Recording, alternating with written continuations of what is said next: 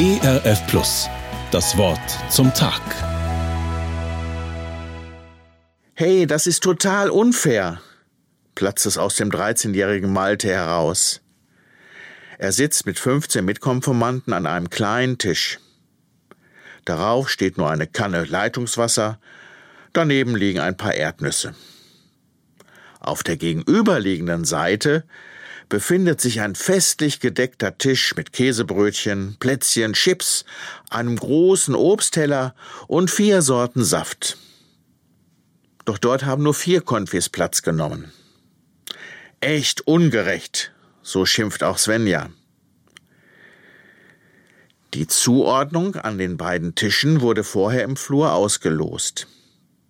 Und die ganze Aktion haben sich unsere Mitarbeiterinnen vom Eine Weltladen überlegt.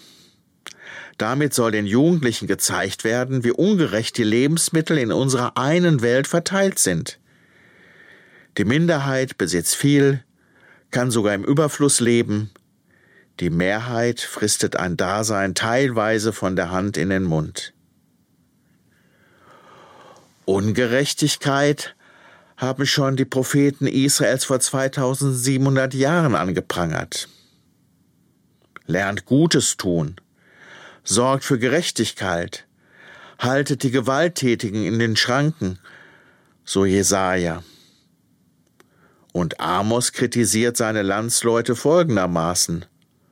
Unterdrückung und Gewalt sind bei euch an der Tagesordnung. Ihr tretet das Recht mit Füßen. Einige hundert Jahre später hat sich Jesus auf die Seite der Benachteiligten gestellt. Seine Bergpredigt beginnt mit den Seligpreisungen. Den Anfang, selig sind, können wir auch wiedergeben mit ein Glückwunsch für. Im Matthäusevangelium Kapitel 5, Vers 6 heißt es, Selig sind, die da hungert und dürstet nach Gerechtigkeit, denn sie sollen satt werden. Also ein Glückwunsch denen, die da hungert und dürstet nach Gerechtigkeit. Hier lohnt es sich einmal genau hinzuhören. Jesus beglückwünscht nicht irgendwelche Sonntagsredner, also Leute, die nur schöne Worte machen. Aber im Alltag legen sie dann die Hände in den Schoß. Nein, Jesus wünscht sich auf unserer Erde Menschen, die sich danach sehnen, etwas gegen ungerechte Zustände zu tun. Am Ende seiner Bergpredigt betont Jesus noch einmal, wer meine Worte hört und tut, der ist ein kluger Mensch. Matthäus 7, Vers 24. Solch ein Engagement hat in der ersten christlichen Gemeinde in Jerusalem bereits Stephanus vorgelebt ein begnadeter Verkündiger der frohen Botschaft, aber gleichzeitig auch ein Mann, der die armen Witwen mit Lebensmitteln versorgt hat.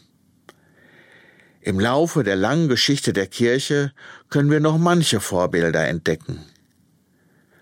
Die Mutter Teresa, die in den Slums von Kalkutta den Armen diente, ein Martin Luther King, der sich gegen Benachteiligung der Farbigen eingesetzt hat, aber mir imponiert auch das Mitarbeiterteam in unserem Eine Weltladen. Ehrenamtlich bringen sie sich Woche für Woche ein, bringen Zeit und Kraft auf. Durch ihren Laden bekommen beispielsweise Kaffeebauern in Südamerika einen fairen Preis für ihre Arbeit.